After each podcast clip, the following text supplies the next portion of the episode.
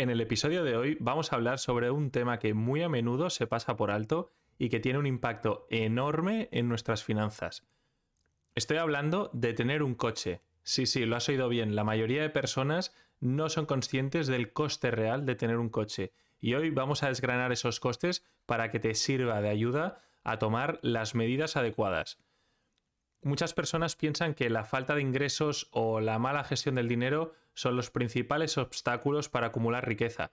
Pero la verdad es que el comportamiento y el estilo de vida que llevamos, y en especial este tipo de gastos invisibles, son los que pueden ser los mayores asesinos de la riqueza a largo plazo.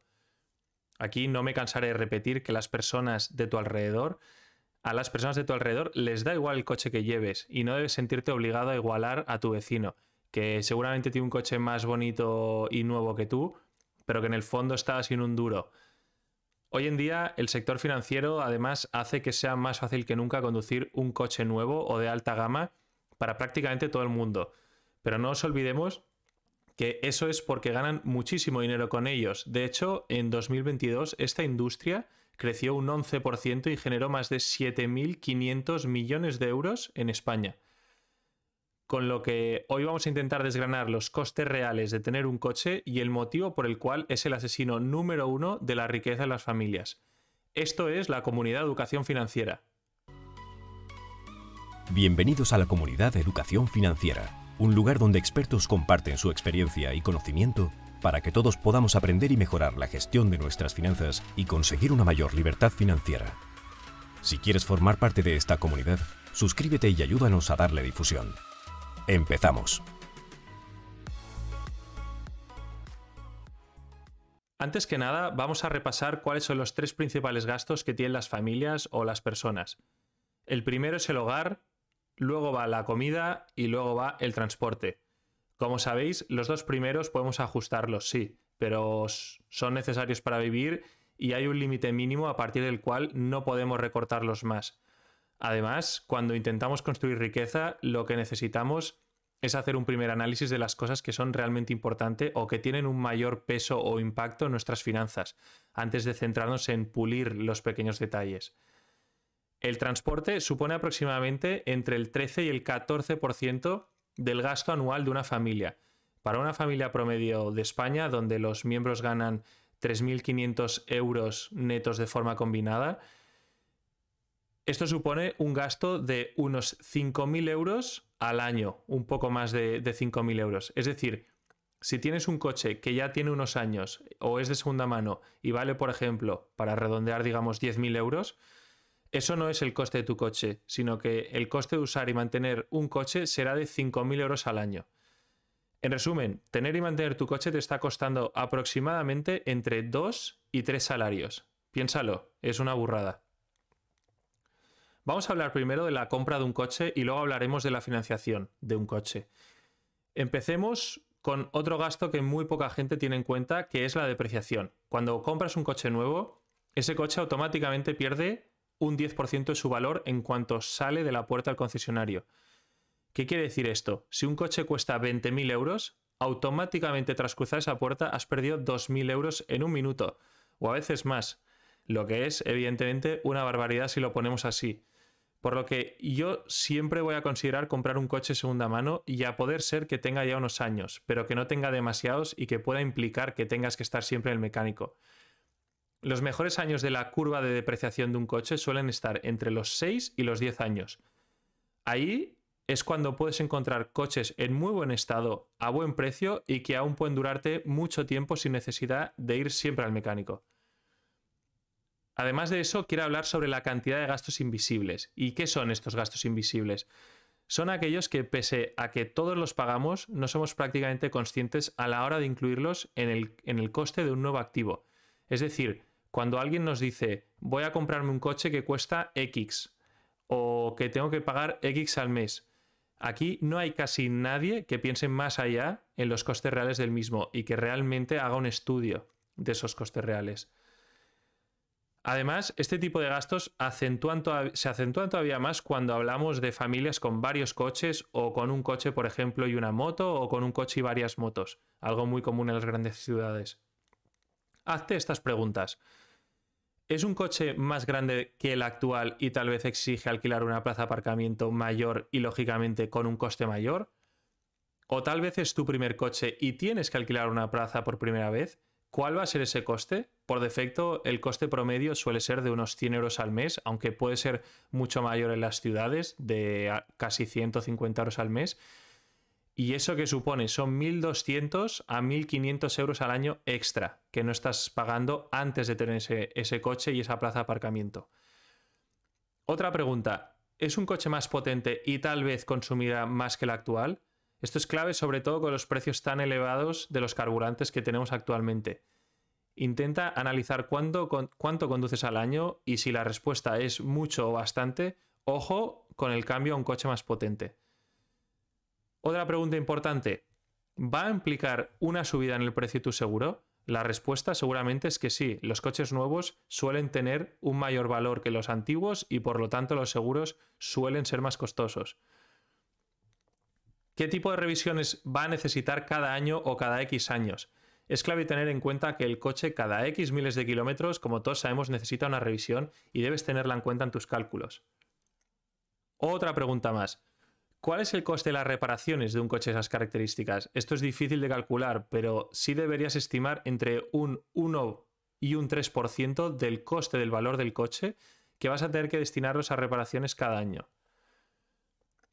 Otra pregunta, ¿tiene que pasar ITV más recurrentemente por ser un coche antiguo?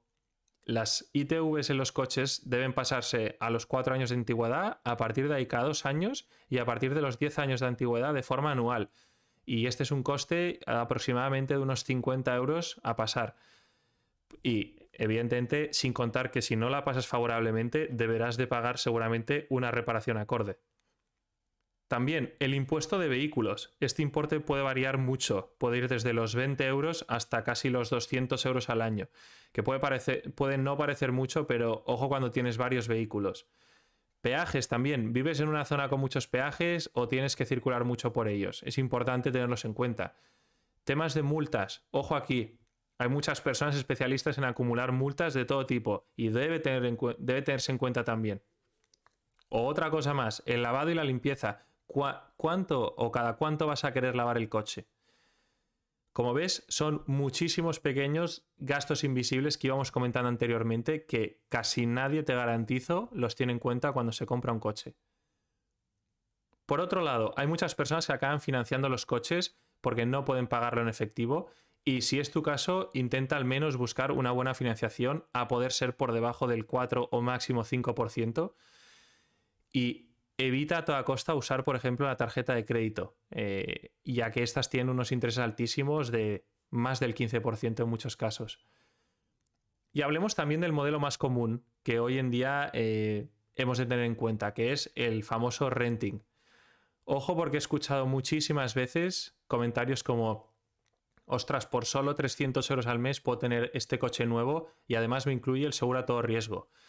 Eh, ojo aquí, es importante primero hacer los números de cuánto tiempo planeas tener este coche.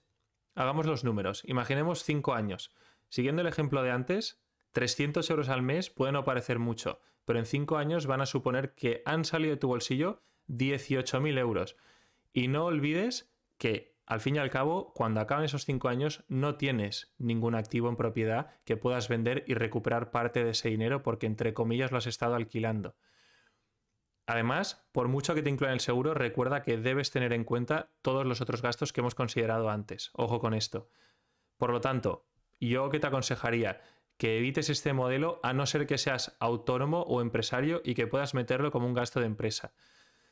O si no es el caso, que estudies si tienes dinero en efectivo para comprarte ese coche que deseas o que crees que puedes eh, ahorrarlo en los próximos meses para comprártelo.